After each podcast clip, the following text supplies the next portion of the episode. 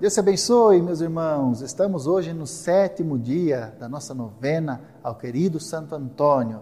Logo, logo nós vamos estar concluindo. Espero que esteja sendo um momento muito especial para todos nós. Vamos iniciar então hoje a nossa novena em nome do Pai, do Filho e do Espírito Santo. Amém. Meu querido protetor Santo Antônio, recorro-me confiantemente a vós nesta novena, para que, inspirado por seu exemplo, possa se realizar também na minha vida, cada dia mais, os desígnios amorosos que o Pai Eterno tem sobre mim. Por sua intercessão, que eu seja visitado por um profundo espírito de arrependimento dos meus pecados, de sincera conversão e de perseverança no amor a Deus e aos irmãos até o fim da minha vida. O que especialmente vos peço é a seguinte graça. Faça então o teu pedido agora, Santo Antônio.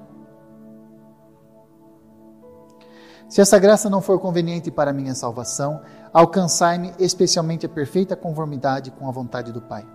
Ao glorioso Santo Antônio, ouso pedir que leveis minhas súplicas humildes ao menino Jesus, que tanto gostava de repousar em seus braços, para que também eu seja renovado por sua pureza e ternura e aprenda a viver na plena confiança filial, para que um dia, na sua companhia, possa gozar para sempre a felicidade eterna do céu. Amém. Então hoje nós estamos falando da pobreza de Santo Antônio. Santo Antônio foi filho de São Francisco, o poverelo, o pobrezinho de Assis.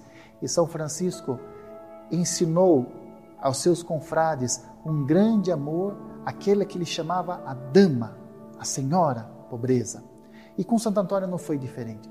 Santo Antônio, ele imitou plenamente a pobreza de Francisco. E tem dois testemunhos que marcam esta íntima relação entre Francisco e Antônio, mesmo que a gente não possa comprovar historicamente que os dois tenham conversado muitas vezes pessoalmente. Mas um primeiro fato muito bonito é que um dia Santo Antônio estava pregando numa igrejinha em, na França, em Arles, e Santo Antônio estava falando do letreiro que está em cima da cruz de Jesus, Jesus Nazareno, Rei dos Judeus.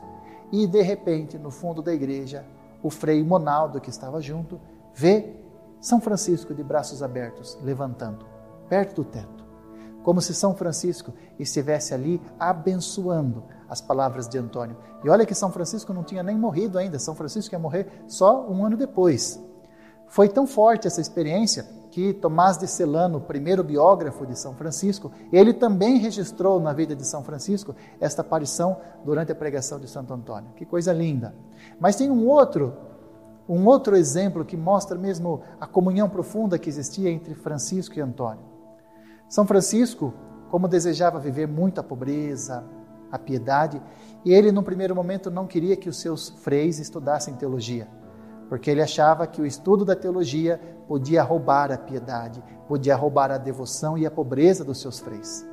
Até que, até que Francisco conhece Antônio e vê que aquele homem, aquele jovem, que ao mesmo tempo era tão piedoso, era tão pobre e ao mesmo tempo tão inteligente, tão sábio, que São Francisco muda de ideia. E São Francisco escreve e tem até hoje este bilhete a Santo Antônio, dizendo então que Santo Antônio poderia ensinar teologia para os freis. E São Francisco, de tanto reconhecimento que tinha para Santo Antônio, chamava Santo Antônio de o meu bispo. Então, olha que coisa linda, o testemunho desse grande santo que imitou eh, Francisco em todas as virtudes, sobretudo a pobreza. E para nós, como é que nós podemos viver esta pobreza? De uma forma muito simples. Meus irmãos, pobreza não é não ter nada.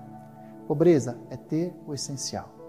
Pobreza é cuidar bem daquilo que nós temos. Como é que está o seu guarda-roupa? Você tem coisas acumuladas aí há muito tempo? Não precisa. Dê para aqueles que precisam. Aquele que sobra para nós, às vezes está faltando para alguém. Todos nós, como cristãos, somos chamados à virtude da pobreza, mas justamente assim. É, talvez não tão radical como São Francisco Antônio, mas vivendo do essencial, Olha, está sobrando alguma coisa aqui na minha casa, um armário que está velho, uma roupa, comida, eu vou dar para aquelas pessoas que precisam. E assim nós vamos nos ajudando sempre. Então, que Santo Antônio nos ensine sempre a sermos pessoas sobras, pessoas essenciais, que não ficam apegadas às matérias e às coisas deste mundo. Amém. Pai nosso, que estais nos céus, santificado seja o vosso nome. Venha a nós o vosso reino. Seja feita a vossa vontade, assim na terra como nos céus. O pão nosso de cada dia nos dai hoje, perdoai as nossas ofensas, assim como nós perdoamos a quem nos tem ofendido, e não nos deixeis cair em tentação, mas livrai-nos do mal. Amém. Ave Maria, cheia de graça, o Senhor é convosco. Bendita sois vós entre as mulheres, bendito é o fruto do vosso ventre, Jesus. Santa Maria, Mãe de Deus, rogai por nós, pecadores, agora e na hora de nossa morte. Amém.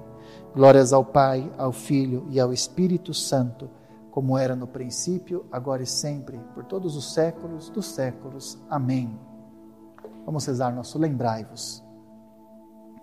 Lembrai-vos, ó glorioso Santo Antônio, amigo do menino Jesus e filho querido de Maria Imaculada, que nunca se ouviu dizer que fosse por vós abandonado aquele que a vós recorresse, implorando vossa proteção.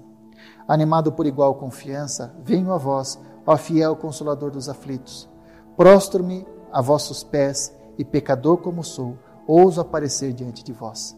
Não rejeiteis, pois, minhas súplicas, vós que sois tão poderoso junto do coração de Jesus, mas escutai-a favoravelmente e dignai-vos atendê-la. Amém. O Senhor esteja convosco, Ele está no meio de nós. Pela intercessão de Santo Antônio, o Senhor vos abençoe em nome do Pai, do Filho, do Espírito Santo. Amém. Espero vocês amanhã no nosso oitavo dia da novena. Forte abraço. Thank you.